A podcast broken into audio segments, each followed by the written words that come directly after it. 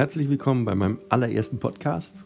Es handelt sich hierbei um eine kleine Weihnachtsgeschichte in 24 Teilen. Ich wünsche euch allen viel Spaß und eine schöne Vorweihnachtszeit. 1. Dezember. Es heißt, wenn ein Schmetterling am anderen Ende der Welt mit den Flügeln schlägt, dann passiert etwas bei uns, weil alles mit allem verbunden ist. Ich bin ein Hund. Ich glaube nicht an alles, was die Menschen sagen. Ich glaube an Bäume, an denen man sein Bein heben kann. Ich glaube an zwei Mahlzeiten am Tag und an ausgiebige Nickerchen.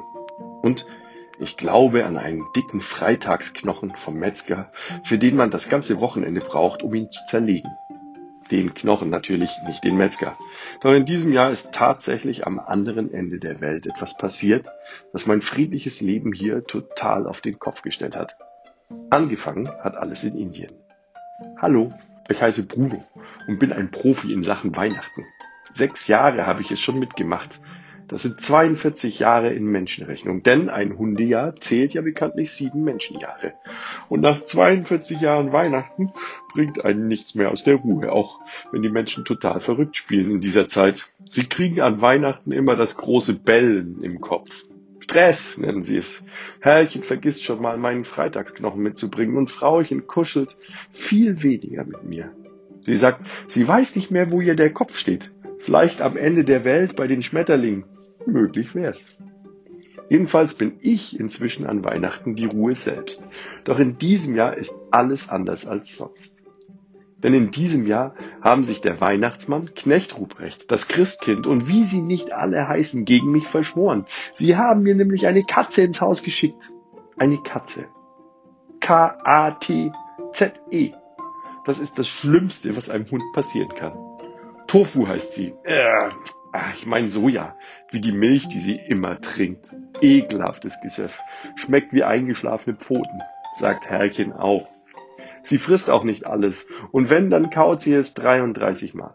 Und sie macht Yoga. Du lieber Himmel. Außerdem weiß sie alles besser. Sie hat doch tatsächlich behauptet, dass Katzen die ersten Tiere auf diesem Planeten waren. Lächerlich. Weiß doch jeder, dass Adam und Eva einen Hund hatten. Wofür hätten sie sonst diese ganzen Bäume im Paradies gebraucht? Bis Heiligabend will Soja hier bleiben. Erst dann kommt ihr Frauchen sie abholen. Ihr Frauchen musste plötzlich nach Indien einer Freundin helfen, die schwer krank ist. Indien, das ist am Ende der Welt. Und Heiligabend, das sind noch 23 Tage. Eine Ewigkeit. Wie soll ich das bloß überleben? Aber Moment mal. Weihnachten ist doch auch das Fest der Wünsche, oder? Ich probier's mal. Augen zu und los. Liebes Christkind, liebe heiligen drei Könige, liebe Kühe, Schafe, Ochsen und Strohflöhe, liebe Zimtsterne, Lebkuchenherzen und heiße Maronen. Ich wünsche mir, dass heute schon Heiligabend ist. Eins, zwei, drei. Augen auf. Mist. Sie ist noch da.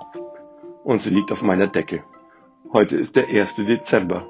Vor mir liegen also noch 23 qualvolle Tage und auf meiner Schlafdecke jede Menge Katzenhaare. Ich glaube, ich bekomme gerade eine Weihnachtsallergie. Matschi!